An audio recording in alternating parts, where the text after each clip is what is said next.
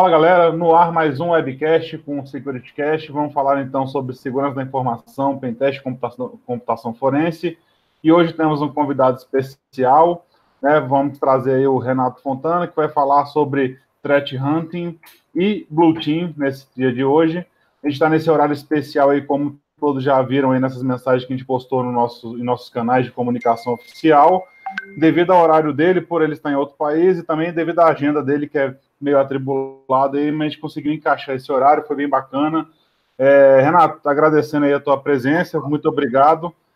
É, vou passar já a palavra aí para você que para você se apresentar aí para a galera. Por favor, Renato.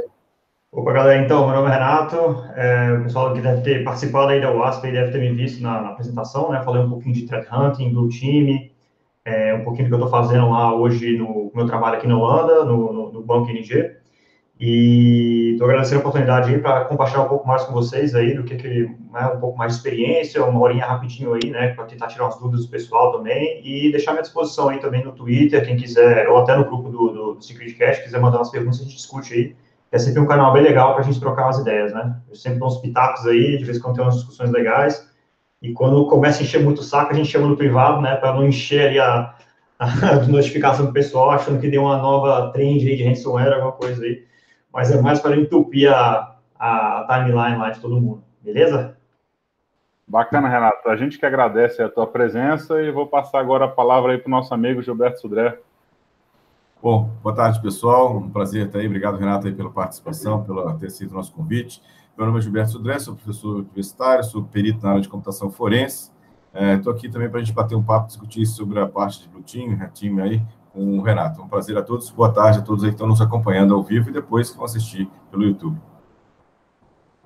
Gustavo Martinelli, por favor.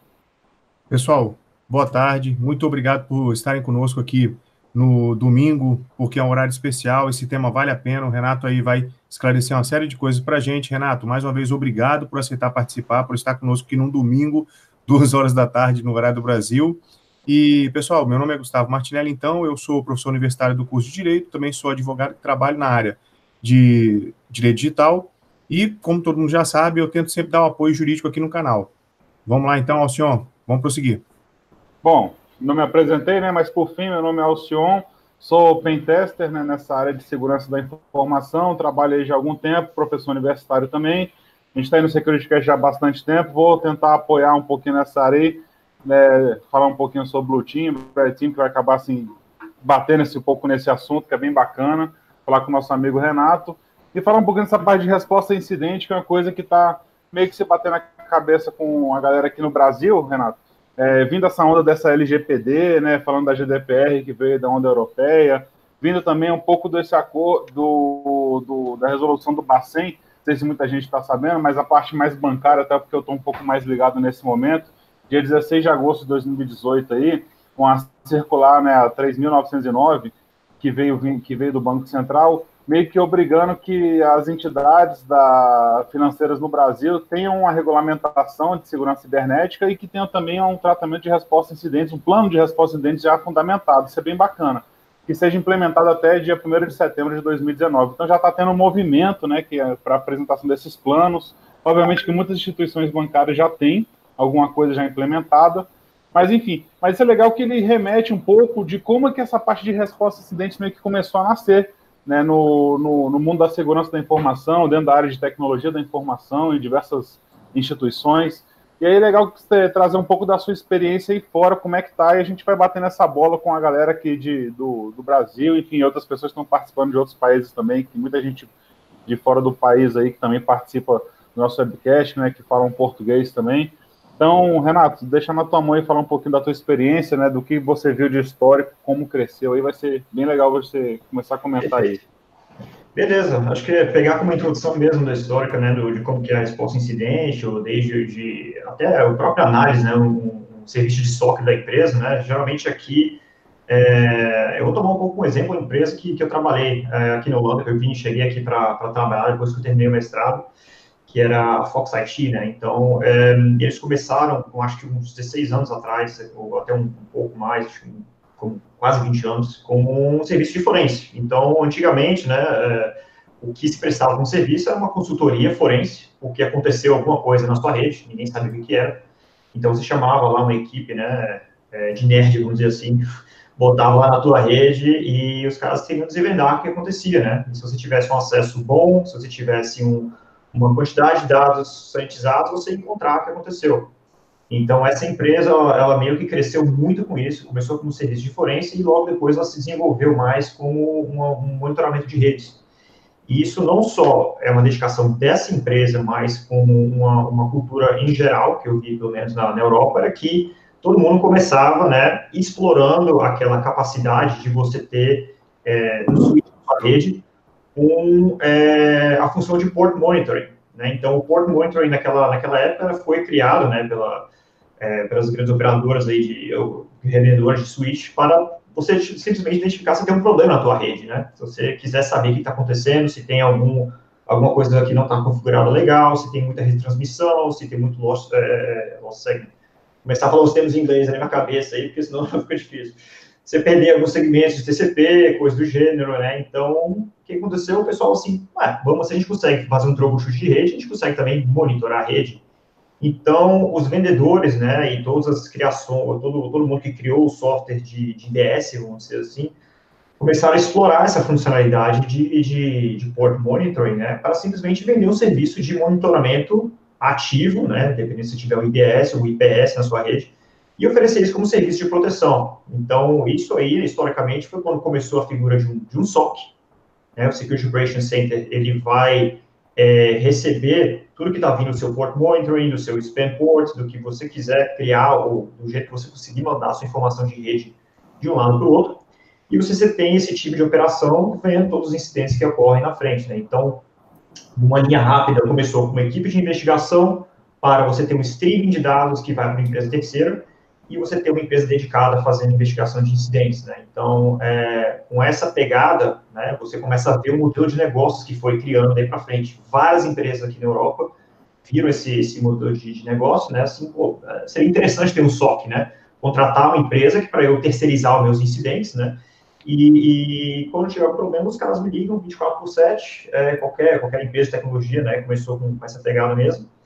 E é, você, de uma certa forma, você se destacaria nesse mercado se você tem uma equipe boa de investigação e você tem uma equipe boa também de engenharia reversa, né? Então, se você pegou um sample novo lá na sua rede, você foi algo de algum ataque específico que só um executável foi mandado só para sua para sua para sua rede, né? Você tem que ter esse time bom para fazer engenharia reversa, criar assinatura e fazer um deploy para os seus sensores, né? Então você vê que, que além de você ter só um time, que parece ser até fácil, vamos dizer assim, um time de investigação, o que adiciona valor é a própria capacidade do pessoal fazer a investigação e criar detecções customizadas, né? Porque no final essa customização ela é o que? O valor da sua empresa, né? A sua propriedade intelectual, né? A sua capacidade de detectar ameaças, enquanto o seu parceiro, que também tem um SOC, não conseguiria detectar, entendeu?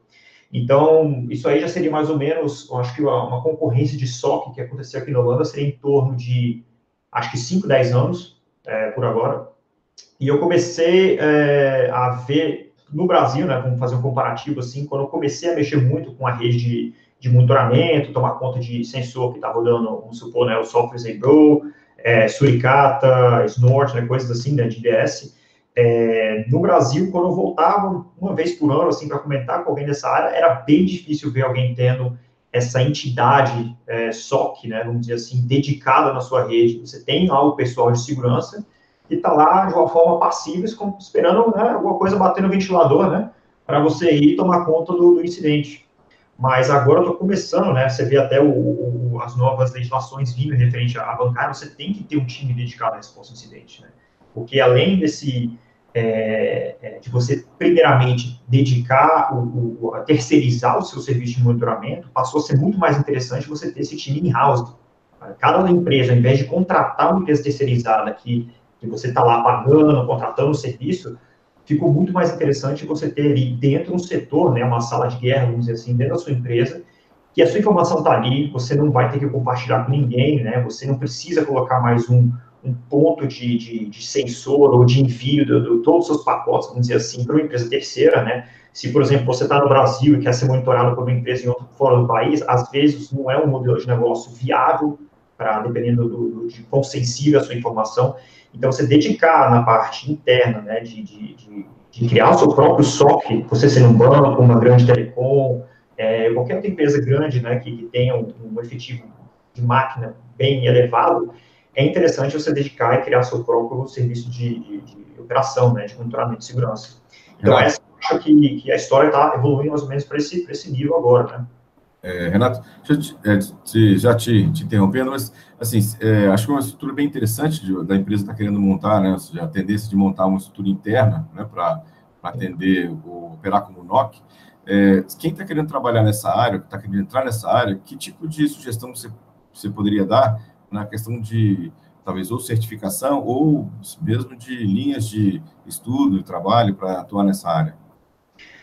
É, eu diria que é, o conhecimento básico, né, teria que ser sistemas distribuídos, né, você ter todo o conhecimento de, de né, pegar ali a Bíblia do Tannenbaum, destroçar aquele livro inteiro lá, entender como é que funciona, né, uma rede distribuída, é, é o grande pontapé inicial para né, você entender o que está acontecendo de um lado para o outro o mais teórico que a gente possa imaginar, né, que vai ser, ah, vamos ter que falar aqui, né, de como funciona o protocolo de satélite, de GPS. Claro que vai ter um capítulo falando disso, mas vai ter muito bem falando como funciona o processo, é, como que você funciona as camadas, né, como que como que você sabe que você está conversando com um sistema que ele é distribuído, né, que você tem que entender em que setor você está, em que, em que região da rede você tem que monitorar.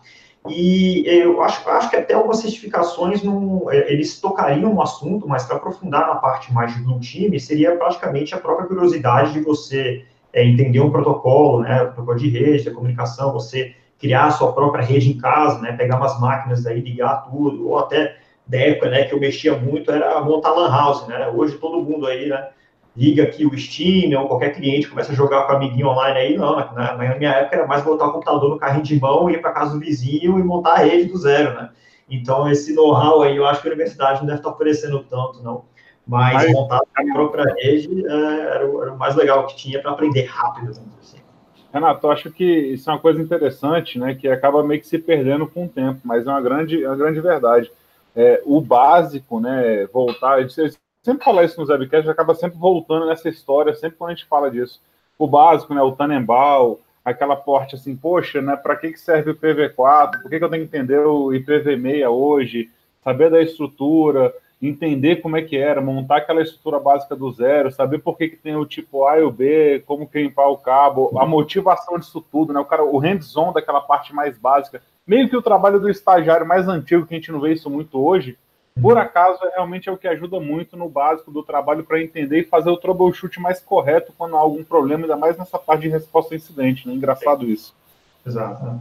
Então, é, realmente, é, é, um, é, ponto, assim, é prática, é claro, você vai tentar fazer, né, eu acho que é, até um, processo do, do meio de ensino, né, o pessoal quer, quer primeiro, primeiro pegar a parte teórica, né, e, e depois executar, mas existe um outro caminho também que é a execução, né, o tentar e errar aí, que na minha visão é o que você aprende mais, né? Então, você imagina que o, o caso do exemplo aí do, do Alan House de novo. Tá todo mundo lá tentando configurar um switch, ninguém tem paciência, quer ir rápido, quer ir rápido, quer, quer todo mundo jogar, né? Então, assim, na hora que você vê lá, você, você tem um pequeno serviço de NOC lá, que está sendo configurado, então o pessoal está aprendendo na marra. Então, assim, claro que não tem como voltar naquela época, eu acho, eu acho um pouco mais difícil, mas realmente, algumas referências teóricas para hoje, se quiser aprender mais na parte do time, e monitoramento de rede, tem, eu acho que o nome do livro é NSM, é Network Security Monitoring, do uh, No Storage. Eu tenho que pegar o, o, a referência do livro que eu posso mandar no chat depois, ou a gente coloca no, no, no corpo do vídeo para o pessoal dar uma olhada também, que é um, um, é até um holandês, acho que é um professor holandês, que ele é, praticamente né, explica toda essa parte de monitoramento, o que você tem que fazer, se você quiser colocar um sensor na sua rede. Então, assim, você vendo incidentes chegando, é, você configurando e sabendo como é que isso funciona, é mais é a prática de ir pegando casos. Você pode simplesmente pegar um switchzinho pequenininho de cinco portas, configurar na sua casa e ver o que está acontecendo. Né? Claro que não vai ser o, o maior ambiente pesado, cheio de, de, de, coisa, mas alguns incidentes vão acontecer e você vai se questionar, você vai acabar num fórum querendo saber por que, que, por que sua máquina está fazendo essa conexão para tal lugar aí você pode descobrir que tem um processo diferente na sua, na sua máquina rodando, entendeu? Então, assim, tem várias práticas que eu acho que ainda são plausíveis, né? E com o acesso de hoje, você executando em casa, você aprenderia muito mais com isso também.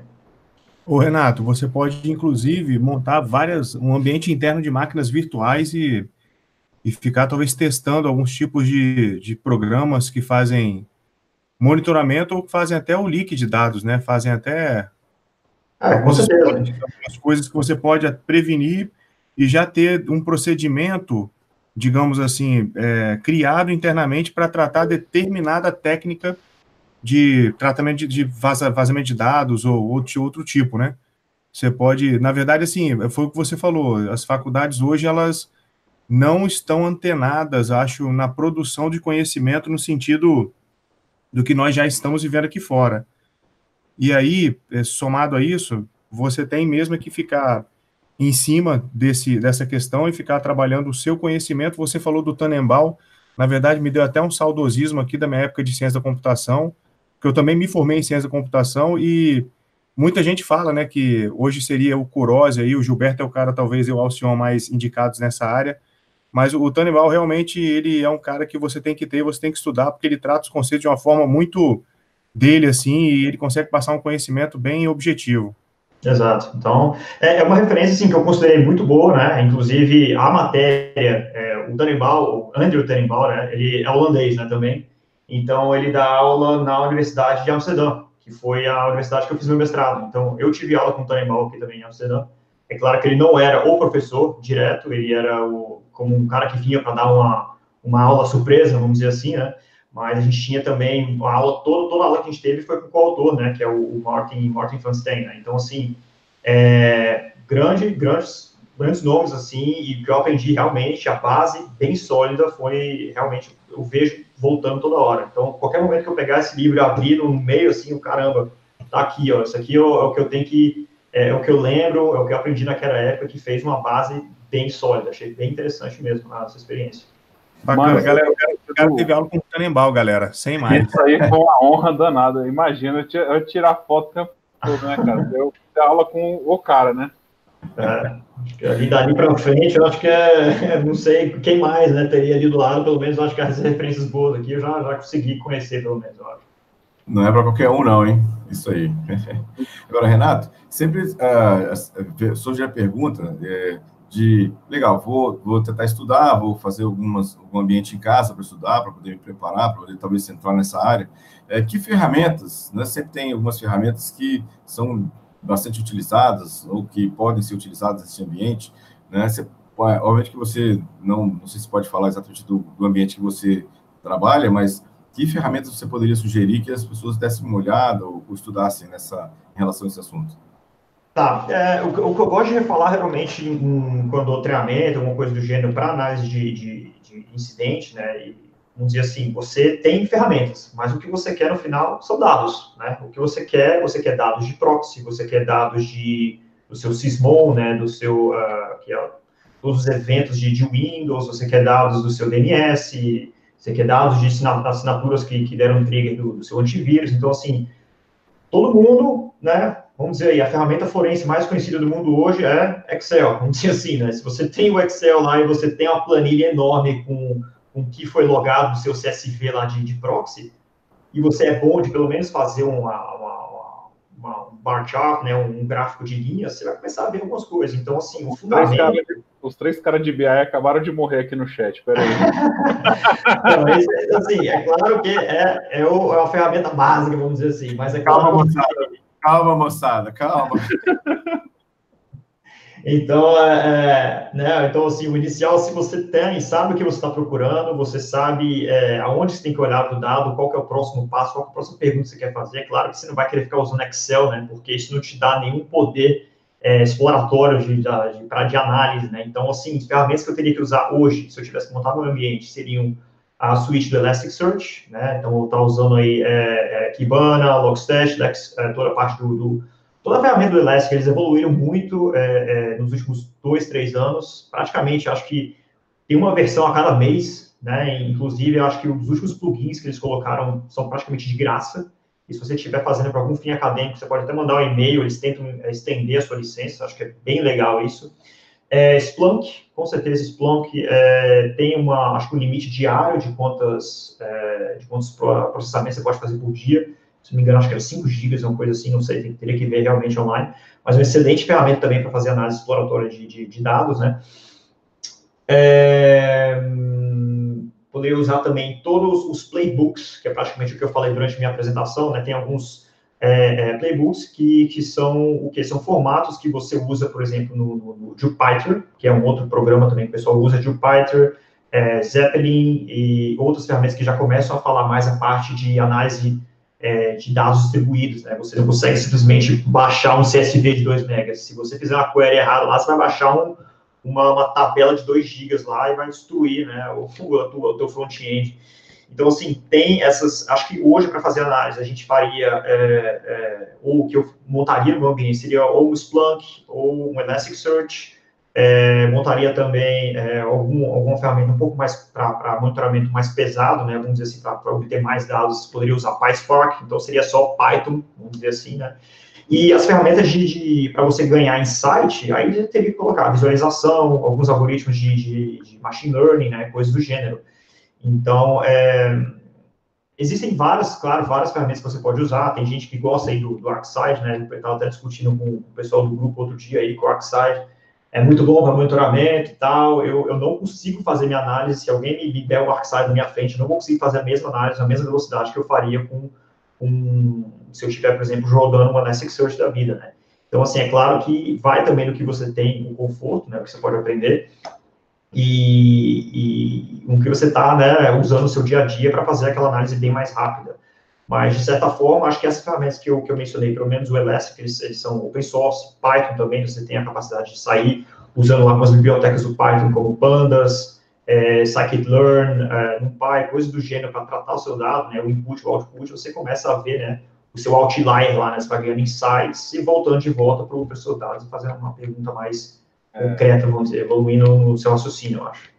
Renato, só para também é, a fazer uma contribuição, uma ferramenta bem bacana que eu tenho dado uma olhada nesses últimos dias aí, eu estou até implementei, estou fazendo alguns testes, é bem bacana, é uma chamada Security Onion, não sei se vocês já ouviram falar, ela faz exatamente a junção dessas ferramentas, Elasticsearch, Logstash, né, Kibana, e é legal, cara, que ela usa um, um snort, né, enfim, e tem, enfim, você faz, ela é bem pré-configurada, é um negócio bacana para quem quiser fazer uns testes, quem quiser começar a entrar na área, entender um pouco que ela já faz, ela já tem isso pré-configurado e traz alguns resultados na tela, é, bem, bem legal. Então, assim, um teste inicial que eu fui fazer, né, fiz a primeira instalação dela e aí coloquei já o Snort, etc.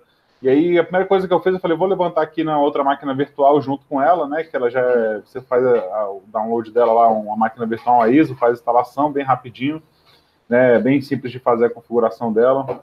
Vou lançar aqui no chat para o pessoal o link já já, é Security Onion. Mas aí eu levantei um Kali Linux, é uma coisa que eu achei bem legal. Logo depois que eu entrei na ferramenta, só de levantar o Kali ali para começar a brincar, ele já levantou na mesma hora, né?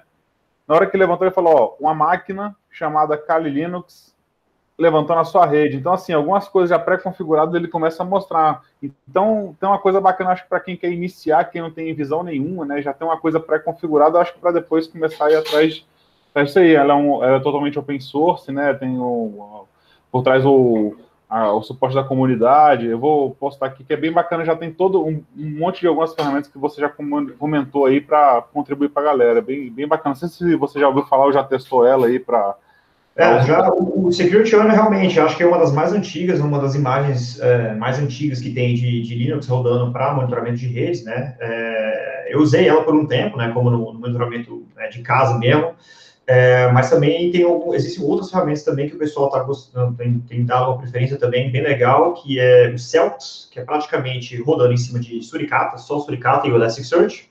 Você tem também o Rock, Rock NSM, e você tem também o Bolog, Bowlock também são, é, são todas imagens que você pode instalar, né, numa VM, ou se tiver um notebook aí parado na sua casa que tem pelo menos uma quantidade boa de memória e espaço, né, é, são todas coisas que você pode instalar, pegar, né, ou configurar uma, um envio de dados e começar a futricar, ver o que está acontecendo, o que está passando na tua rede, quais assinaturas estão dando trigger, né, você entender é, quais são as outras assinaturas que você pode pegar da comunidade, né? Geralmente, quando alguém escreve um, um, paper, aí, um blog né, de alguma ameaça nova, né, é, no final, assim, o paper costuma ter a assinatura.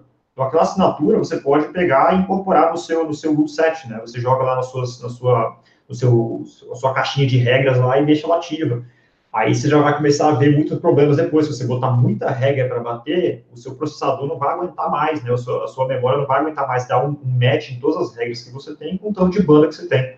Então, assim, é um cenário bom para você realmente implementar, acho que o, Security Onion ou qualquer outra ferramenta dessa aí, e ver quais os problemas você começa, né? Aí, cara, problema para mim é, é, ponto de aprendizado, né? Você vai lá no, no Stack Overflow, vai no Info e tudo mais, e começa a perguntar, vai curiando, até você ver que você está tendo menos e menos dúvida, né? Então, essa é a prática aí, que eu acho que realmente é o que vai ganhar, vai dar, adicionar muito valor para o pessoal que tira, quiser ter uma, uma base boa para começar no, no, time, né? É, investigação coisas do gênero.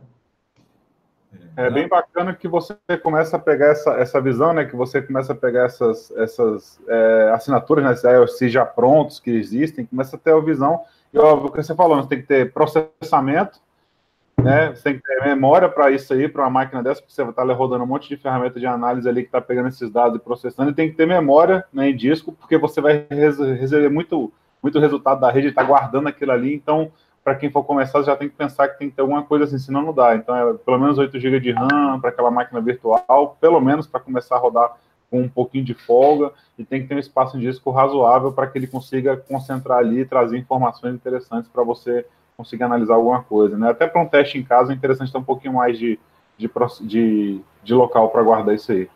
Com certeza. Renato, é, na questão do NOC, quando vocês identificam alguma coisa, já puxando um pouco para a minha área de, de forense, é, vocês identificam algum tipo de ataque, coisa parecida, vocês recolhem as evidências e conseguem ou tem algum contato com as forças policiais, coisa parecida? Como é que você, vocês agem nessa, nessa situação? Ou é só uma questão interna? Como é que é? É, dependendo, é claro, né, como existem as ameaças que são, é, a partir do momento que você está na internet, né, você desceu para o play, né, então você está lá botando a cara a tapa, né, vamos dizer assim. Então, é claro que existem ameaças que estão sendo é, enviadas para todos os lugares ao mesmo tempo, então, e tem algumas que são mais direcionadas para rede, as redes financeiras, vamos dizer, né. Então, realmente, a gente, é, se for o caso de ter uma coisa mais direcionada, né, tem como coletar, né, a infraestrutura é sua, você coleta todos os, os eventos que estão vindo de fora para dentro, e aquela, geralmente, essas informações, sim, elas são colocadas num, vamos dizer assim, um pacote, né, que você envia como, como evidências de IOC, ou evidências de invasão, ou evidências de tentativas de DOS, coisas do gênero, e você realmente notifica ou as empresas terceiras que, né, que estão ali no loop, né, vamos dizer assim, algumas empresas que tomariam conta de DOS, por exemplo, a Akamai, é, ou se você está tendo algum AWS, né, o, AWS já consegue dar, dar um suppress nisso aí, você tem uh, é, o CloudFront, né, se for o caso, né, também, se você tiver o, o serviço de CloudFront na sua rede rodando, você, só, você contactaria com eles primeiro, e você meio que terceiriza essa ação de eles vão ter que entrar em contato com, com, com o pessoal de law enforcement depois, né. Mas é claro que tudo que é registrado na rede, ele, ele mantém, ele vira um caso, e esse caso ele, ele tem que ser mantido, né? Você tem que ter uma referência, você tem que ter a telemetria que foi analisado, né, na semana, no mês, no ano, e essa telemetria, ela também, você pode colocar ela como uma, uma fonte nova de, de, de, de análise, né? Se você estiver fazendo um hunting e você viu que um IOC foi o mesmo que o IOC que bateu no mês passado, na mesma data, você começa a criar mais um, um, padrão de comportamento, né? Você começa a monitorar não só o, o, o, IOC em si, né? O IP, o host, mas você está vendo que existe um comportamento de no primeiro dia do mês, vamos supor, existe um tipo de ameaça acontecendo que é bem específico, né? Então, realmente você co co consegue condensar isso aí a partir do momento que você tem bastante informação e trabalhar com o pessoal de law enforcement para ver qual é o próximo passo. Renato, tem uma pergunta aqui, se eu posso te cortar aqui, sobre rapidinho, que eu achei interessante. É um, um assunto que está entrando em voga já tem um certo tempo. É o famoso Mitre ataque, né? Que está todo mundo já falando bastante dele. Aí a, o Isaac, né, perguntou assim, perguntando se vocês utilizam o Mitre ataque em situações de análise para identificar as ameaças, ou se existe algum outro framework. Eu acho interessante porque a gente falou bastante de ferramenta, é, e a gente sabe que não existe nenhuma receita de bolo, né? Como todos falando, ainda mais na área de segurança, não tem nenhuma receita, né? Pegue aqui, né, seu Kali, bote sua máscara do Anonymous e se torne um Rakudão e vá trabalhar. Não é bem isso assim que funciona. É, mas sabe que o framework, as metodologias, é, são exatamente que embasam a gente, né, junto com o conhecimento adquirido, que é o básico que a gente estava falando aqui, que apoiam, que a, a, auxiliam que você realmente tenha, tenha um sucesso na análise, na busca. E Sim. esse microataque eu acho que é o mais utilizado. Seria legal você falar um pouquinho de metodologias que vocês utilizam, se reutiliza realmente essa aí, né? É, realmente, é, o Mitre, é, o Mitre, Mitre, o Mitre, sei lá como é todo mundo, todo, toda conferência que eu vou tem um nome diferente, mas realmente é o framework que, que ele consegue capturar, né, que a gente estava falando agora, né, do, do, comportamento, né, você, não, você tem não só o IOC, você tem um comportamento que está acontecendo com, com, naquele exato momento, você tem uma classificação de técnica, né, então se alguém é, executou um tipo de scan, vamos supor, na sua rede, aquilo ali vai, de alguma forma, está linkada no Mitre, né, com uma técnica número XYZ, vai ter número não sei o que, não sei o que. Então, assim, essa classificação de números e técnicas e, e táticas, vamos dizer assim, o jeito que eles falam, é, você consegue, então, identificar se tem alguém usando uma ferramenta específica, se é até um grupo hacker, você consegue, é, é, na, a informação comunitária que tem no Mitre hoje, ele consegue falar para você, se você tem um overlap dessas todas as técnicas aqui, existe, existe uma grande chance que grupo hacker tal pode estar na sua rede. Você pode tentar criar esse tipo de, de correlacionamento, né? Você pode tentar fazer, né? Você, se você tem o comportamento de uma pessoa, você sabe que é o padrão dele, é, aquilo ali é um auto-indicativo para você também começar a fazer uma caça de ameaça com as outras técnicas que aquele grupo poderia ter também na sua rede. Então, você está um passo à frente. Se você sabe, se você tem suspeita que existe um, algum tipo de grupo, algum tipo de ferramenta sendo utilizada, você já começa a ver as outras ferramentas, as outras técnicas que existem, e você meio dá uma calibrada naquelas regras para ver se elas vão aparecer, né, se elas vão dar trigo. Então, você começa a estar meio que um passo à frente do comportamento de um, de um adversário. Então, realmente, é uma, é um framework muito utilizado. A gente tem implementado, sim, vários tipos de data source, né? Então, praticamente, se, falando do IDS de novo, né? Supor que você está com Security Owner rodando na tua rede. Acho que existem já alguns, alguns parsers, né, que você pode instalar, que vai classificar a sua assinatura igual a, a, ao Mitre, o Mitre, né? Então ele vai te falar, além da sua assinatura ter um, um SID, ela vai ter também o número do Mitre é, colocado nela. Então você começa a ter aquela fonte classificada, isso é muito bom. Então você pode ter a classificação vindo do seu IDS, você pode ter a classificação vindo do seu antivírus, você pode ter a classificação vindo do seu proxy, e assim, tudo referenciado. Se você tivesse esse mapeamento bem feito, você consegue praticamente capturar o sentimento, né, o comportamento de cada lado. Então, realmente é uma coisa que é, não só a gente, mas todas as outras grandes empresas que têm o serviço de resposta incidente estão puxando para essa classificação o mais atualizado possível, né? Então, é realmente uma coisa que a gente usa. Então, uma boa pergunta mesmo, um bom ponto.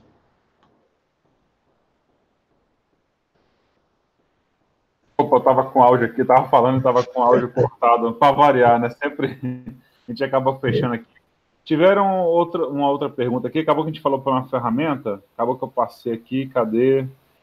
estava falando aqui, assim, é, o João Cloca perguntou, né? Eu conheço algumas pessoas que são mais, mais velhas na área, né? O pessoal não gosta muito de usar mais velhas, né? Fala mais. Mais conhecimento, maior conhecimento, vamos dizer assim. maior experiência. Mais experiente, exatamente. Aí que são ótimos gestores técnicos ainda são mais, melhores ainda, né? Mas o que ele quis falar é questão de que fazem uma cara feia quando falam de usar na parte do Sysmon, né? Você sabe o motivo por que, que o pessoal não curte muito usar o Sysmon? Eu realmente eu não sei o motivo. Se você conhece o porquê.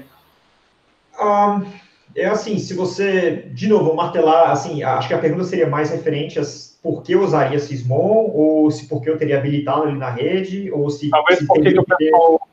Desculpa, porque talvez o porquê que o pessoal mais antigo não curte muito utilizar o Sysmon?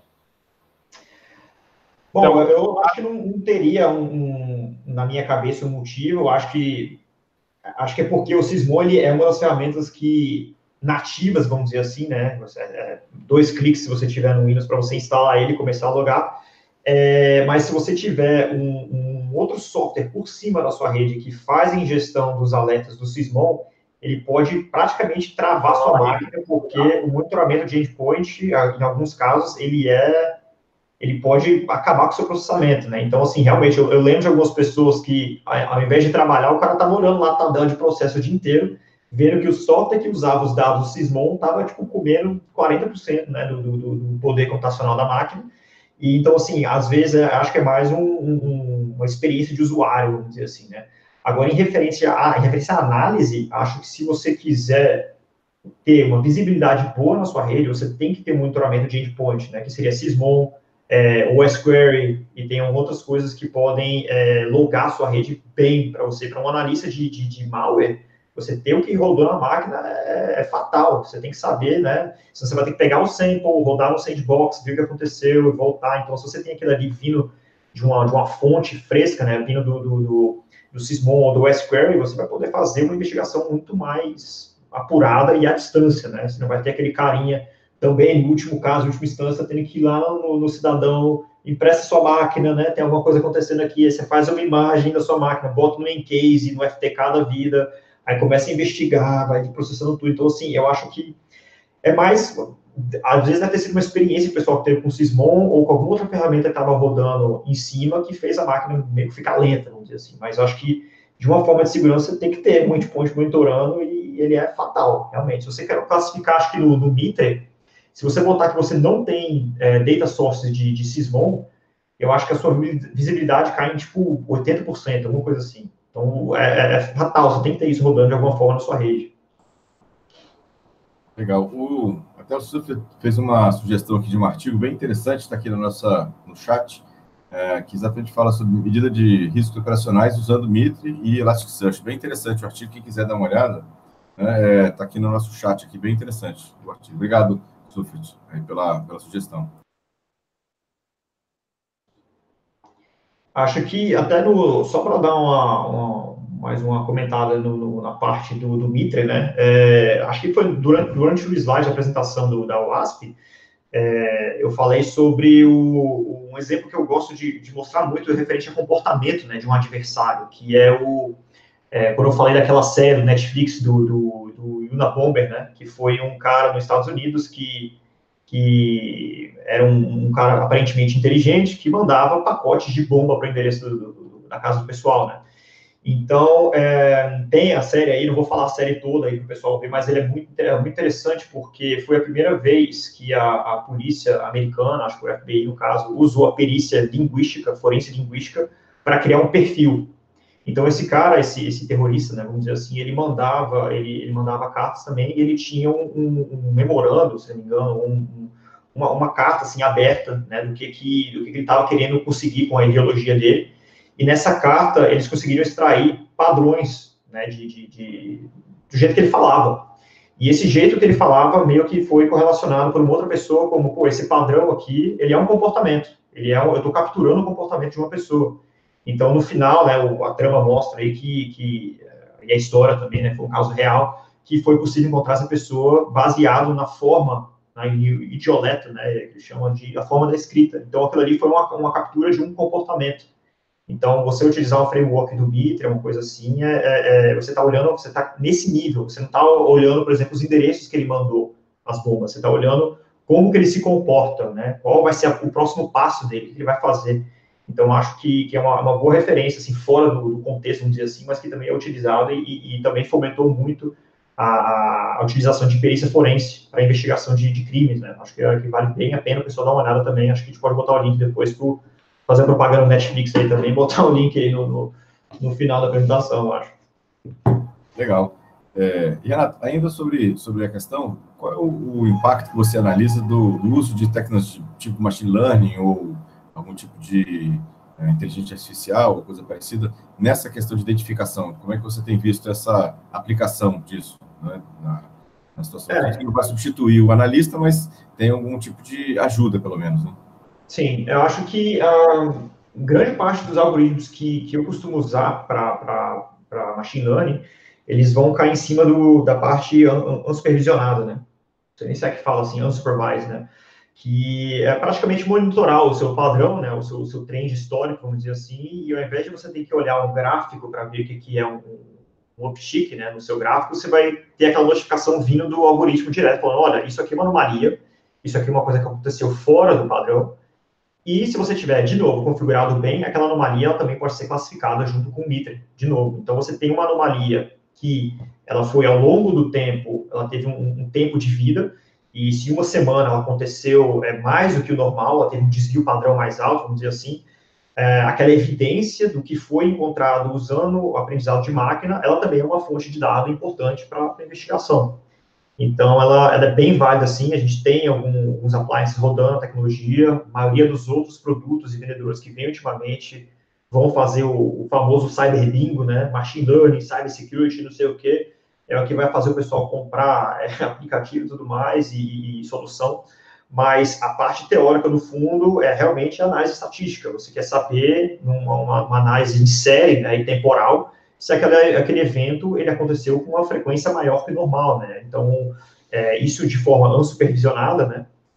E uma forma mais supervisionada, eu acho que seria mais o pessoal de fraude, que, que poderia usar mais, né? Que você saber quais transações são conhecidas de, de ser transações é, é, fraudulentas, se está monitorar aquele comportamento com uma transação, é, é, é, né? Você tentar achar se você consegue colocar no mesmo o mesmo baldezinho de também fraudulenta, ou você tem uma hipótese do que está acontecendo, né? De, de, de é, que pode ter sido uma, uma suspeita.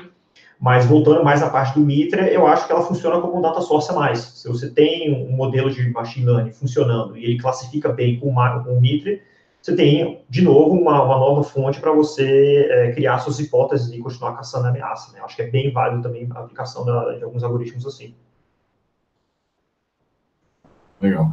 Deu para responder, eu acho? Acho que, eu acho, acho que sim, acho que, é, acho que esclareceu aqui a, a, questão. O Verandir aqui faz a pergunta: qual a sua percepção em relação ao Alien Volt? Um, qual é a decepção? O cara já está dando até um pouquinho mais da, da, da visão dele, eu acho, né?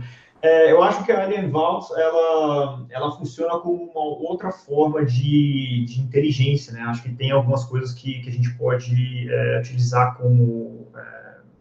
Para você pesquisar o seu IOC, se você tiver que pesquisar em algum lugar, é, o, o Alien Vault seria utilizado para isso mas em relação ao produto, não é uma coisa que eu, que eu utilizei muito. Acho que há algum tempo eu usei as ferramentas de monitoramento dele, mas em forma corporativa eu não tive a chance de utilizar. E acho que seria, de novo, só a parte de consumo de inteligência mesmo. Se der match ou não, né, tá ali. Mas nada que, que, que eu lembrasse que for, pô, a Levault é muito bom e tal, mas né, é só mais uma fonte nova de pesquisa, vamos dizer assim. Eu, eu, eu tenho uma experiência já, essa experiência com a Levault, que eu utilizei já em dois, dois, dois lugares de trabalho e estou utilizando ultimamente onde eu estou trabalhando. E interessante, cara, que, como eu falo, ela é um, ela é um conceito, né? Ela tem um conjunto de, de ferramentas. Né? Tem o OSIM, né? É, então ele tem junto ali o OSEC junto, ele tem a parte de análise de vulnerabilidade. Então, o bacana, ele recebe informações e logs ali de vários vários equipamentos de rede onde você consegue dar esses matches, mas é o que a gente estava falando, né? Você trabalha com assinaturas. Eu estou trabalhando, eu trabalhei somente com a versão open, né? Não trabalhei com a paga, onde tem assinaturas que são mais correlacionadas, onde tem outras coisas a mais que são da ferramenta que é o. Eu até esqueci o nome agora, tem um nome diferente do pago para o Alien Volt, né? Mas eu achei uma ferramenta interessante. Para a empresa que não tem nada, eu falo assim, eu acho bacana você ter uma ferramenta dessa que vai te dar uma visão maior e que vai te trazer algumas coisas em cima. É o OTX, isso mesmo. Que vai te trazer uma, uma informação maior é, de uma visão diferente do teu ambiente, já que você não tem aquilo ali. Então ele vai trazer logs de máquina, né? Que eu estava falando que se você não tiver a visão do endpoint é, dos seus servidores, você não tem essa, esse correlacionamento vai ter a visão de rede, né, no tráfego de rede que você tem naquela sua rede ali, você vai ter a visão de tudo que está passando ali, pelo menos você vai ter um correlacionamento maior. E dali, e as, as assinaturas de OTX que você tem, né, tem diversos grupos de pesquisa aí, até brasileiros, são bem bacanas, onde a gente, até participo de um. Então, você consegue correlacionar de alguma forma e trazer essas informações para dentro ali, já para você ter essa visão. Então, você tem, esse, tem essa forma desse correlacionamento bacana. É, bom, é, para como eu falei, para quem não tem nada, assim, é bacana. Não sei como é que é a comparação dela com outras de mercado. Eu não tive essa oportunidade também de fazer. Quem tiver uma experiência depois para falar, ou enfim, seria até bacana colocar aí no chat para fazer esse comparativo. Mas eu achei que é aquela história. Quem não tem nada, eu acho um negócio que realmente é válido para colocar na empresa. Com certeza, você já vai ter um ganho né, de, de visibilidade, de monitoramento, então é, qualquer, qualquer solução que você possa ter que você não, não, não tinha aquela visibilidade do seu data source antes, ela vai te trazer, sim, com certeza, uma, uma capacidade melhor de resposta a incidente. É totalmente válida, né? Então, não diria de repudiar nenhuma ferramenta é, diretamente, mas é claro que você tem que saber exatamente qual é o seu foco, né? Se, aquilo ali é que te atende, está é, tá no seu escopo, né? Até no, no seu verbo e tudo mais, acho que é totalmente válido você ter é, uma coisa adicional na, na, na rede, né? Então, é bem é. válido também. O João me lembrou aqui muito bem, ó, o OSIM é a parte free, o SM é o pago, né, do Alien Volt. Aí tem o que eles chamam que é a parte de inteligência, que é o ATX, que são as assinaturas lá, né, onde você tem recebe a, a parte lá das assinaturas, isso mesmo. Mas só para corrigir o que eu tinha falado ali, que tinha trocado os nomes. Obrigado, cara.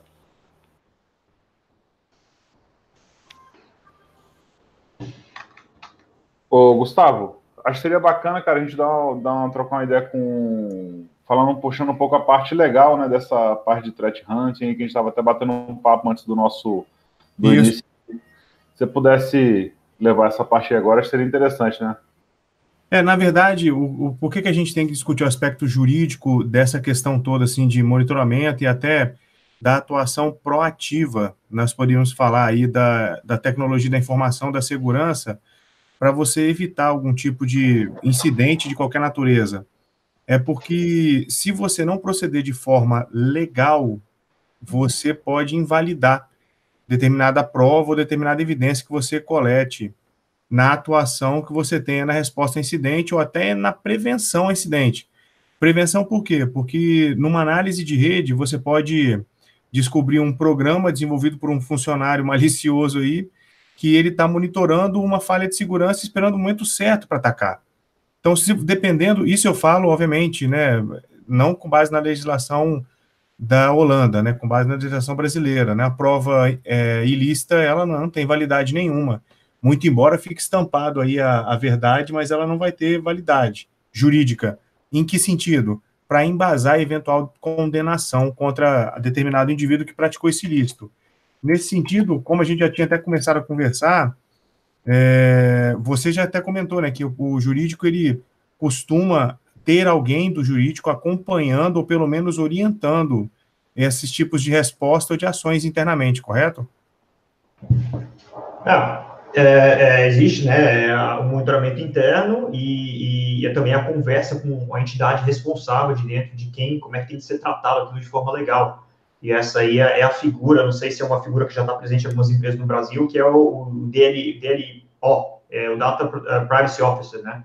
É, então, é, é, é, praticamente tudo que tem que a ver com, com né, a, legalidade do dado e também o que pode ser utilizado para alguma evidência, você vai ter que envolver uma pessoa com esse perfil e, e também uma, uma equipe que é a equipe de investigação interna. E dependendo do tamanho da empresa, existem times dedicados para o insider threat, né, que é o cara de dentro que pode ser visto como uma, uma pessoa maliciosa, vamos dizer assim, que está que, que tá tentando ali, né, criar uma brecha, ou que também é uma, um cenário real, um cenário possível, né, você tem alguém que, que, que pode, de dentro, estar tá tentando afetar a sua, a sua, a sua rede, sua corporação. Então, acho que também é uma... É, é, é, é, de conversar com o pessoal que tem a parte técnica né, de investigação e junto com o pessoal que tem a figura jurídica dentro da empresa também, como esse, o pessoal do, do de, de, o Privacy Officer, né, o Data Privacy Officer. Pessoal, então só para deixar claro, é, a, a, tecnologia da informação e o direito, eles estão cada vez mais caminhando de mãos, mãos dadas. Nesse sentido, muito antes, por exemplo, do Renato é, atuar, teve um planejamento jurídico e tecnológico para se construir procedimentos para você poder executar procedimentos que não ingessem, obviamente, a empresa, mas que eles estejam embasados na forma da lei. E aí você consegue trabalhar normalmente, seguindo esses procedimentos. Caso alguma coisa saia do, do controle ou da normalidade, aí, obviamente, o jurídico novamente é envolvido para verificar como é que ele vai atuar nesses casos. Então, nós temos hoje, porque a figura geralmente do advogado ou do consultor, é muito pontual, né? Ele só atua com, é, quando ele é provocado, digamos assim, como o próprio Poder Judiciário. Mas, na verdade, com esse paradigma da tecnologia da informação, o profissional do direito ele tem que ficar literalmente proativo e em prontidão para poder responder a eventuais é, é, intercorrências que aconteçam no dia a dia da empresa. Então, assim, novamente, além de ser uma oportunidade para a segurança da tecnologia da informação, é uma oportunidade para os juristas também, né, que vão efetivamente trabalhar é, com alguma relação de trabalho dentro dessa, desse mercado. É, eu estava até pegando essa, essa parte mais de, de novo, né, que você falou de, de caminhar junto a parte legislativa com o pessoal né, de, de, de tecnologia e de investigação. Estava é, até procurando aqui no site europeu agora, é realmente é o Data Protection Officer, DPO, que, pelo que eu estou vendo aqui, ele, ele, obriga que algumas entidades têm que ter essa, essa, essa figura interna, e é uma norma da Organização da União Europeia. Você tem que ter realmente essa imagem é, é, é na empresa, e ela foi aplicada, onde eu estou vendo aqui, ela foi aplicada no dia 25 de maio de 2018. Então, realmente, ela está bem recente. Então, se daqui a um tempo é, já tem alguma pessoa querendo né, estudar a parte legal, mas também gosta da parte de tecnologia, talvez poderia ser uma coisa legal para se especializar também, né? Você ver como é que a União Europeia segue em referente a esse, é, é, essa figura, né, essa entidade nova que você tem que ter presente, e certamente vai ser uma pessoa que tem que ter um know-how de tecnologia, tem que saber um pouco né, de, de uma rede, como que funciona, onde estão os dados, qual é a classificação de, de, de risco e de criticidade, né? É, também saber um pouco de disaster recovery, coisas do gênero, né, de mitigação. E né, como que você aplica isso com, com seus conhecimentos de legais, né, para você ter ser aquela pessoa que todo mundo vai para perguntar, e aí, eu posso ter esse dado dessa ferramenta aqui, ou é um dado muito sensível? Que tipo de classificação tenho para um dado que é nível 3, vamos supor, de classificação de, de sigilo, vamos dizer assim. Então, é, de novo, você vê que, que né, é uma norma que está caminhando e acho que daqui a um pouco realmente vai começar a aparecer essa, essa figurinha, né, essa pessoa aí no, no, em algumas entidades, ou vamos falar mais né, dela no, no Brasil também. O Renato, é, fora isso, nós temos, assim, por exemplo, algumas instituições de ensino, porque só para atualizar até os nossos ouvintes aí, telespectadores, tem uma, teve uma alteração na DCN, que era Diretriz Curricular Nacional do Curso de Direito, e, na verdade, o MEC orienta o ensino do direito digital, ainda que em forma de disciplina optativa. Nesse sentido, já tem três faculdades em São Paulo que estão ensinando programação utilizando Python e inteligência artificial para os alunos do direito. Começou esse ano. Mas advogado programando, você já viu o que, que vai acontecer, né? Vou ter que entrar mais ainda agora. Rapaz, depois que inventaram o Windows, não tem mais nenhum absurdo para acontecer, não, rapaz. Tá tranquilo. oh, mas a gente fazendo esses comentários aí sobre o LGDPR, LGDPDP, né? LGDP. É... LGDP. É, porque já botaram um P no final, tiraram, né? Cada um Isso. fala. LGPDP. Não, não, verdade, se você pegar o nome da lei, Alcion, é LGPDP, entendeu? Proteção é, de pessoais. Aí tem gente que fala LGPD, proteção de dados, entendeu? O certo seria é. LGPD, mas tudo bem. Falar até LGBT deve estar entendendo. Mas, enfim, a nossa, a nossa lei de proteção de dados pessoais, a nossa lei de proteção de dados, essa lei que vai, vai botar quente, eu acho que até o meio do ano que vem, né? Depois da prorrogação dela que houve, né? Até agosto, se não me engano, do. É agosto de 2020. Isso, é, realmente colocou, né? O nome foi dado até de encarregado de dados, né, que o, o Sandro Sufé colocou para a gente no, no, chat, no chat, né, e o, realmente a figura do DPO também vai ser, vai ser obrigatória em algumas instituições também, né, bem como o Banco Central também está requisitando para algumas instituições financeiras que também tenham esse tipo de, de dados e, enfim, realmente tem muita gente já correndo atrás, a Exim, se não me engano, lançou até uma certificação que é para DPO, né? Então, quem a galera está correndo atrás para tirar essa certificação também, a, ela começou lá. A Exim até que é da Holanda, né? Inclusive. Então, mas é isso que a Exim não lançou essa, essa certificação com base na legislação europeia? Sim, é com base na, na, na europeia. Mas quem fizer tá tranquilo, né? Porque a gente copiou. É, exatamente. Então, não ter diferença, não. A tradução vai ser praticamente igual. Acho que os dois usaram o Google Tradutor, né? O que tem que ficar. Pode ser. Inclusive, a gente conhece quem faz. Olha só. É, eu só assim, tem que ficar claro, até com o Renato, aproveitando o Renato aqui, que se o jurista que for trabalhar nessa área não enfiar a cara na tecnologia, não entender de datagrama, não entender de IP, não entender assim do cabeçalho, de saber que, quais informações, porque não adianta nada falar de dado, dado, dado, e você não miuçar e não saber dado, porque quando a gente categoriza dado pessoal, intimidade, privacidade, você está muito no alto nível. E para você poder efetivamente gerir as informações de uma empresa, você tem que ir para o low level, né, cara? Você tem que descer e entender isso daí. Então, assim, não é só estudar a LGPDP, né, para você, de repente, tirar uma certificação com base na legislação europeia, e aí você fala, nossa, eu sou um DPO. Você vai ter que se debruçar sobre os livros do Tannenbaum também, dominar isso daí. Há um exemplo, né, que dizem que a tecnologia que mais vai revolucionar não é a inteligência artificial, não é nada além do que o Bitcoin, do, desculpa, do que o blockchain. Porque o blockchain é a tecnologia por trás do Bitcoin, do Ethereum, de todas as outras, e dos smart contracts, né, que são os contratos inteligentes, que você tem uma série de questões jurídicas envolvidas também. Agora, se você não entende como funciona o blockchain, você não consegue trabalhar com esse, com esse conhecimento efetivamente dentro do direito, né?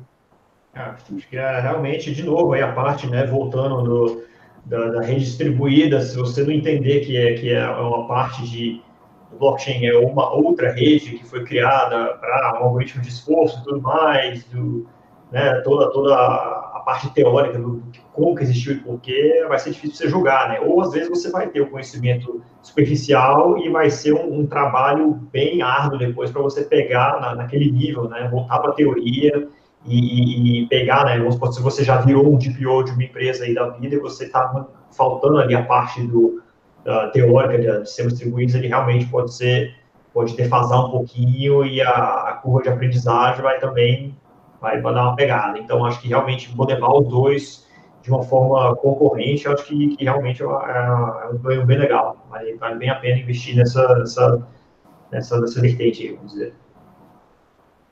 É, o ideal era fazer, agregar, né? Agregar as duas áreas, né? Tinha que ter uma pessoa realmente de TI trabalhando junto com o pessoal da área de, de direito, né? O pessoal realmente que vai trabalhar ali, né? Porque tá cada vez mais a galera da, o advogado invadindo essa área da segurança e a gente vê que os, a galera vai fazer palestras, né? Enfim, vão falar sobre essa legislação.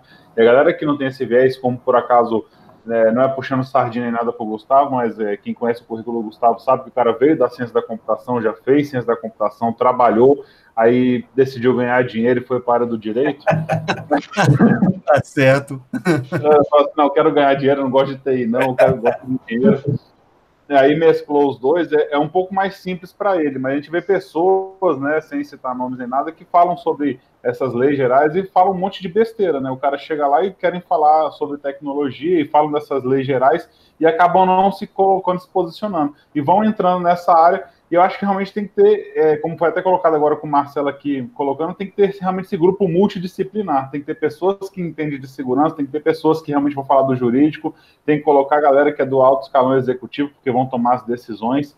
E aí sim, dali, daquela disposição e sair realmente decisões que vão ser tomadas. Até para embasar o quê? Um grupo de threat hunting, né, de resposta a incidentes, que vão chegar lá para não chegar uma coisa muito jurídica e ser colocado dentro de um num Isso. plano de resposta a incidente, ou não ser colocado uma coisa muito técnica de resposta a incidente, chegar lá e, e o jurídico ser passado por cima, né? Uma coisa que eu brinco muito, mas chegar lá numa política de segurança e colocar lá, ó, se o cara acessar um e-mail é, pessoal na empresa, o cara vai ser. Eu brinco, mas é uma, uma verdade, se o cara acessar um e-mail pessoal, a gente vai matar o cara. Não, peraí, né? Tem uma legislação, não posso matar o cara por causa disso, mas tecnicamente eu poderia colocar o que eu quisesse. Tem que ter o pessoal do jurídico também junto, tem que ter o pessoal de recursos humanos, tem que ser uma coisa realmente multidisciplinar, como foi dado até de novamente aí, o Marcelo Menezes participando do chat, colocou agora aí.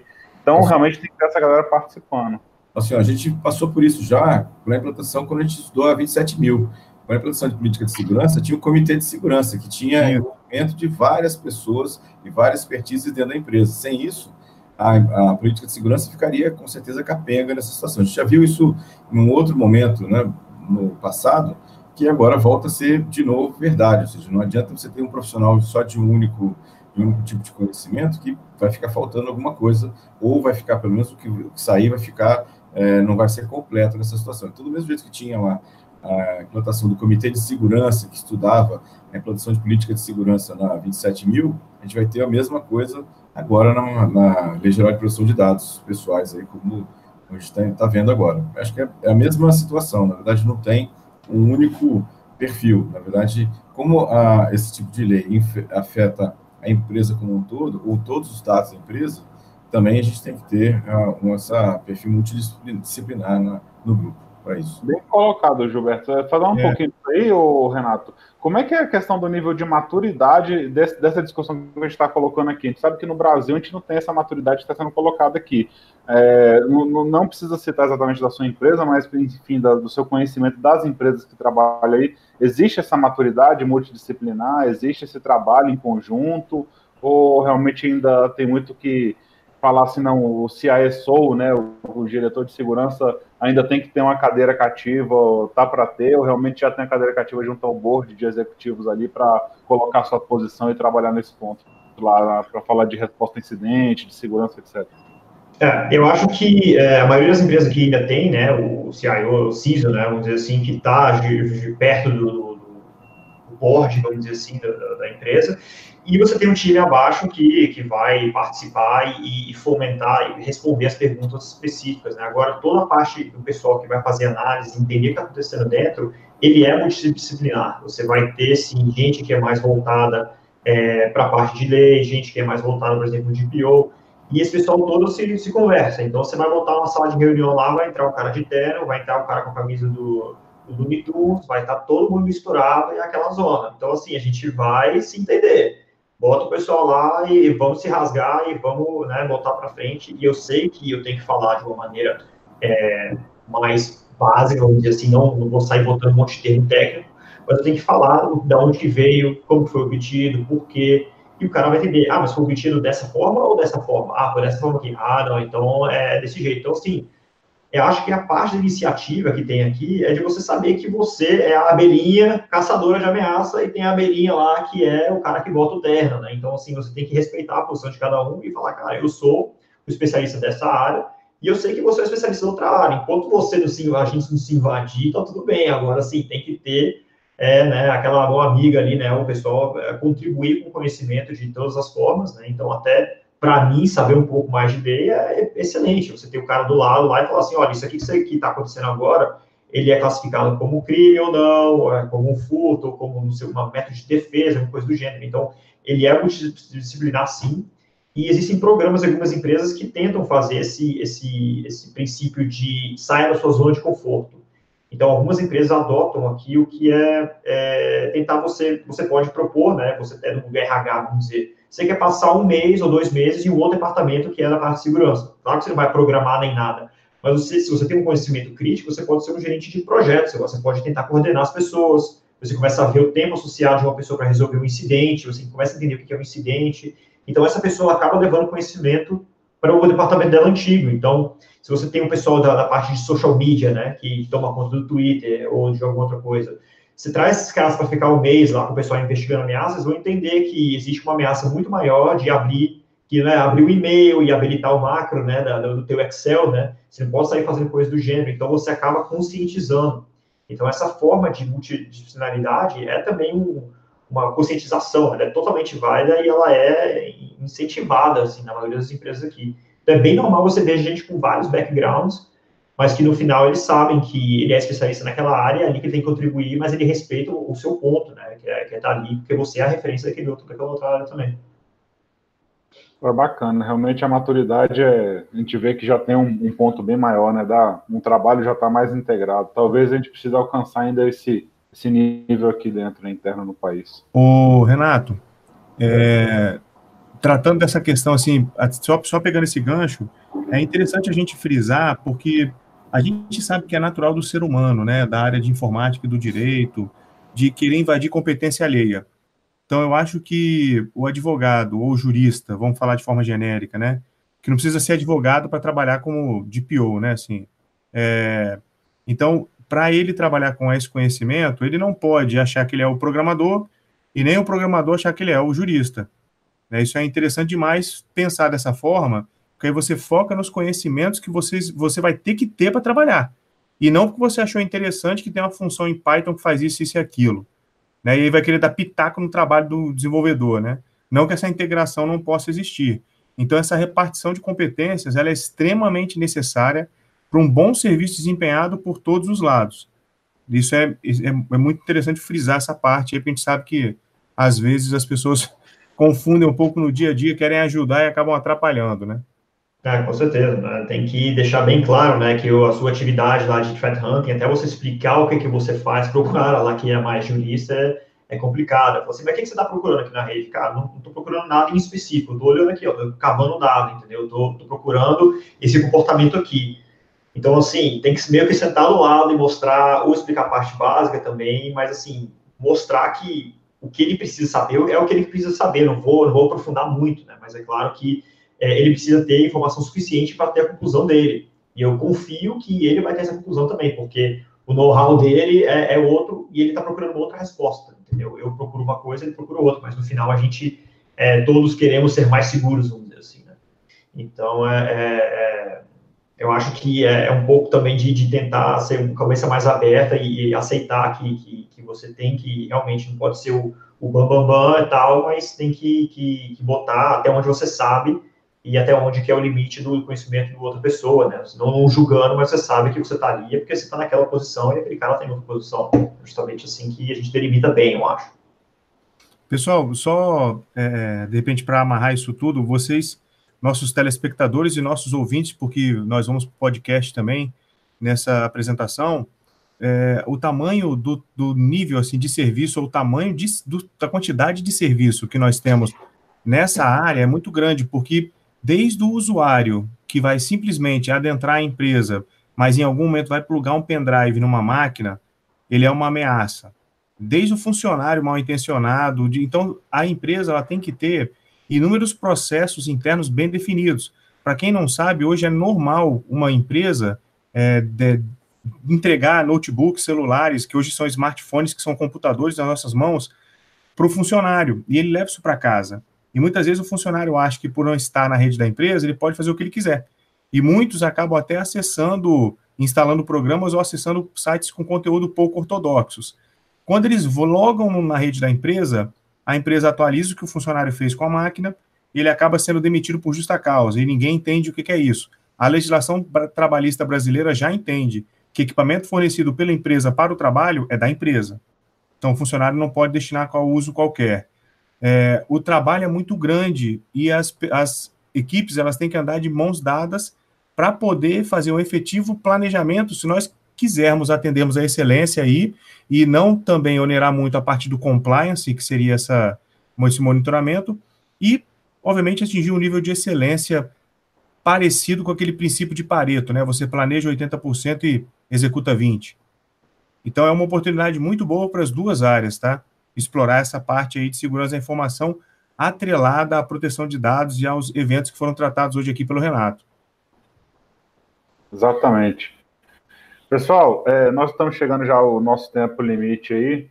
É, na, como sempre, a gente agora chega naquela parte onde a gente vai levar algumas, algumas novidades da semana.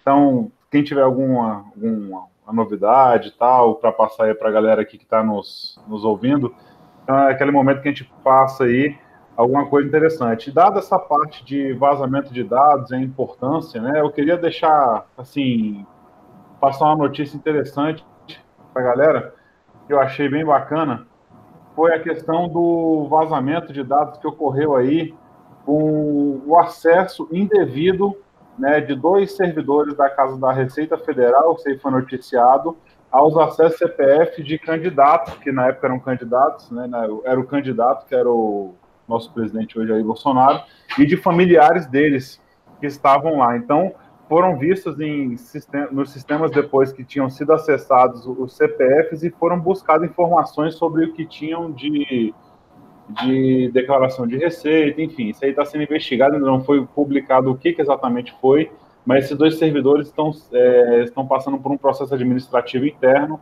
e isso aí vai ser depois colocado.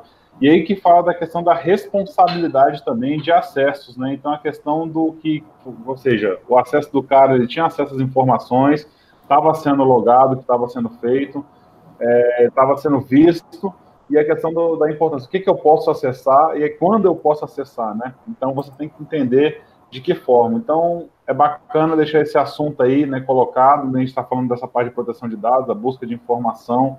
Eu acho que isso aí ficou bem claro. É, quem sabe a gente teve a lei Carolina Dickman, né? Quem sabe agora a cor vai ter agora a lei Jair Bolsonaro, né? Vai aparecer agora de proteção de dados. corra... corra atrás aí de acesso a dados. Só falta isso, né? Mas, só falta só falta isso. Tá, mas sem cunho político, pessoal. Só a questão do acesso, né? Tanto que eu falei da Carolina Dickman, eu estou questão de falar só do, do nome, do que aconteceu, tá? Então, eu vou passar a palavra aí para o Sudré. Sudré, você tem a notícia aí dos últimos dias para falar para a galera? Bom, a coisa que, falando nessa questão de responsabilidade de acesso e, e privacidade, manter a privacidade de dados que você recebe, e aquela, não podia deixar de comentar o novo né, é, vazamento de dados de meio bilhão de usuários do Facebook, né? Ou seja, não tinha como deixar de falar sobre isso, foram descobertos aí. Mentira, é. o Facebook não ia deixar isso acontecer. Não, exatamente, não aconteceu isso, né? Foi só perseguição dos caras. Então, 540 milhões de usuários tiveram seus dados vazados, né? desde dados pessoais até curtidas, postagens, mensagens, um monte de outras coisas, que foi descoberto num servidor da AWS, é, completamente sem nenhuma segurança, sem nenhuma criptografia, é, e deixou isso é, público, né? E aí, por mais de meses, né, público.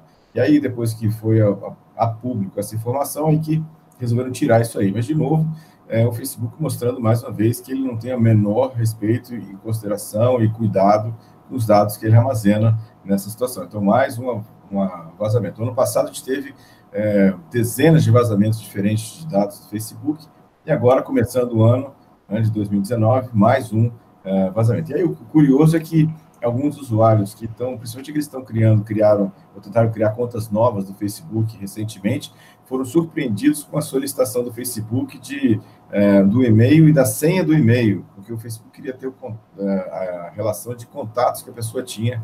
Então, veja, ele não é nem, nem não toma nem cuidado com os dados que ele já tem, né? E aí ele queria ainda que você informasse a sua conta de e-mail e sua senha para que ele pudesse ainda ir lá e besbilhotar a sua lista de contatos. Foi realmente um negócio surreal, né? Completamente surreal essa, essa notícia aí.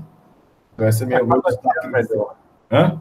Tá cada dia melhor. Cada dia melhor, exatamente. E depois vem o Mark Zuckerberg é, fazer uma postura de, do paladino da privacidade, que agora ele quer que eles tenham é, que tenham leis que protejam, que tenham limites das coisas. Agora ele virou paladino da, da privacidade, agora o cara, né?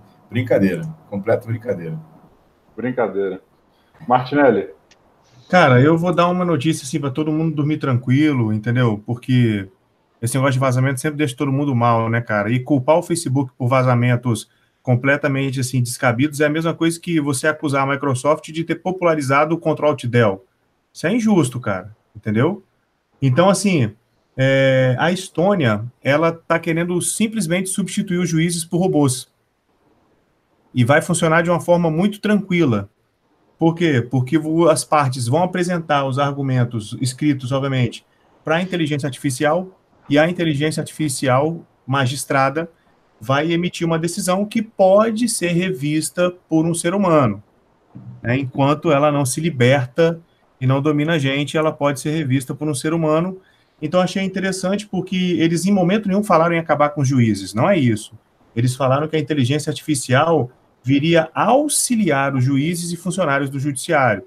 Isso é interessante, porque se nós entendermos o conceito realmente de segurança jurídica, existem casos em que você pode sim ter é, uma inteligência artificial atuando pró-judiciário e, com certeza, sempre podendo ser revista. É mais ou menos o que faz hoje o juizado especial. Um juiz leigo, que não é um juiz efetivamente concursado, ele, ele faz uma, um projeto de sentença e o juiz togado, que é o juiz efetivamente concursado, que tomou posse, foi nomeado, ele, ele faz o que? Homologa essa decisão. Então, trabalharia de forma similar a essa, e, obviamente, em casos que, que acelerariam o resultado para as partes correto? Então, vejo, vejo com muito bons olhos o ser humano entendendo a função da inteligência artificial, lembrando que inteligência artificial sempre é mais eficiente se ela tiver um ser humano perto, né, coordenando de alguma forma. Então, é, tem aí essa notícia da, da Estônia. Passo aí agora, mais uma vez, para o Renato. Só uma coisa, pessoal, quem está nos ouvindo e quem está nos vendo, por favor, se inscrevam no nosso canal, sigam o nosso podcast no, no Spotify, no Applecast, quais outros, Alcion, que a gente tem? É, a gente, além de estar no Apple Podcast, a gente também está no Google Podcast, Stunning Radio e no Spotify. Então a gente tem a lista, logo depois vai para lá. Né, a gente vai fazer a extração, então daqui a pouquinho já vai estar no Spotify e em todos os outros já automaticamente aí para vocês quem quiser ouvir no carro, ficar ouvindo, quem não quiser se assustar com a nossa cara feia, ficar só ouvindo nossa voz mesmo. Pessoal, então, por favor, se inscreva no nosso canal, dê um like nesse vídeo que ajuda bastante a gente, tá? Vocês estão vendo aí o Gilberto, nós já estamos com os nossos projetos de camisa e nós logo em breve já estaremos oferecendo para vocês também. Renato, obrigado mais uma vez aí você nesse horário em Amsterdã fazendo essa transmissão com a gente. Obrigado por compartilhar o, o seu conhecimento, porque é um compromisso que o SecurityCast tem de trazer conhecimento para os nossos participantes. Beleza? Gustavo, deixa eu fazer um registro aqui. A Poliane Gustosa fez uma lembrança bem interessante dessa semana. Teve o vazamento de dados CNJ. Né? É, verdade, que... verdade, Poliane. Foi bem lembrado, Poliane, aqui teve um vazamento que foi, foi real, teve documentos vazados com é, é, senhas, e-mails, nomes. É, então, isso realmente aconteceu essa semana aqui. Obrigado pela lembrança, Poliane. Foi, foi verdade. Boa lembrança. É, ô, Renato, você tem alguma notícia aí para passar também para gente, cara? Você, que a gente acabou que não te, a gente não te avisou, mas se você tiver alguma coisa aí para passar. Uh, eu acho que não estou na minha cabeça, eu acho que notícias mais seriam em relação à conferência que aconteceram ultimamente, né? Teve a, a essa, o, a conferência da FIRST, que é praticamente uma, uma, uma, conferência de resposta a incidente, que acontece aqui, o, a parte técnica dela acontece uma vez por ano aqui em Amsterdã, né? Então, teve vários palestrantes legais, é, mostrando bacana é, como que funciona o threat hunting usando o MITRE, usando algumas outras ferramentas de análise, como Splunk e tudo mais. É, e também que a maioria das conferências agora, tanto na Europa e, e, na Ásia, acho que por agora vão acontece nessa, nessa parte do ano. Então, a minha notícia mais seria para ficar é, é, de olho aí nos próximos papers que vão ser publicados. Acho que a conferência Kaspersky começa semana que vem, agora, se não me engano, amanhã ou terça. Então, acho que provavelmente vai ter alguma coisa saindo bem legal aí, referente também a, a, a algumas, algumas, alguns papers que a Kaspersky está falando em, em, relação à manipulação de DNS, coisas do gênero. É, notícias em si, assim, tô, no topo da minha cabeça, não, não teria para compartilhar muito. Acho que alguém comentou aí do CNJ, né? Acho que eu ia é, é, só falar, fazer essa, essa essa lembrança, né, que houve realmente, é, só não sei se foi confirmado, né, ainda bem que vocês já comentaram sobre isso, mas é, outra notícia em si, acho que da minha área, acho que é mais convenção de sigilo, acho que as minhas são as notícias internas mesmo, acho que não teria nada público que viria na minha cabeça agora, a não ser os leaks, famosos leaks do Facebook, que a gente vê quase semanalmente aí, né, tá quase virando a novela da seis já. Mas é isso. Beleza. Beleza, cara. É, então, galera, vou primeiro começar as despedidas, então agradecer a todo mundo que nos acompanhou aqui ao vivo, agradecer quem está nos acompanhando aí depois no YouTube posteriormente, então o mesmo link que a gente posta sempre aqui, quem não conseguir acompanhar ao vivo vai estar disponível logo depois. Agradecer a galera aí que está ouvindo a gente no carro, no Spotify, no trabalho, então todas as nossas redes, né, como a gente falou, Spotify, Google Podcasts, Apple Podcasts e o Tuning Radio e outras demais ferramentas aí que capturam a gente automaticamente no nosso site que publicam. É, agradecer a todos os participantes aí que estão no chat ao vivo com a gente no nosso canal.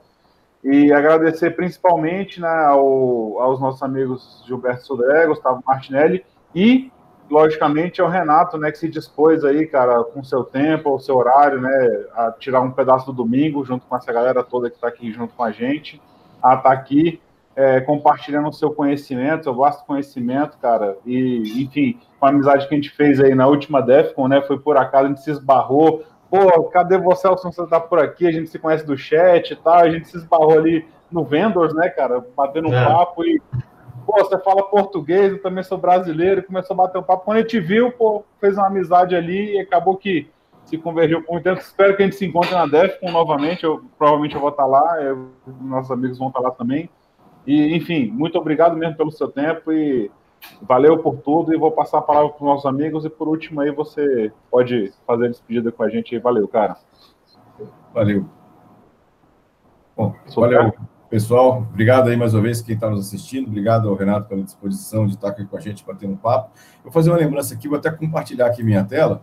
É, já está à venda, pessoal, lá na essa camiseta aí, que é a camiseta que estou usando aqui do Security Cast, lá no imaginarionerd.com.br. Quem quiser entrar lá, comprar uma camisa, tem uma camisa bem legal, tem aí a frente, tem o verso da camisa, né? É, então, quem quiser dar uma olhada, estamos à, à disposição lá para entrar e dar um, um ok lá para a gente, lá sobre, sobre isso, né?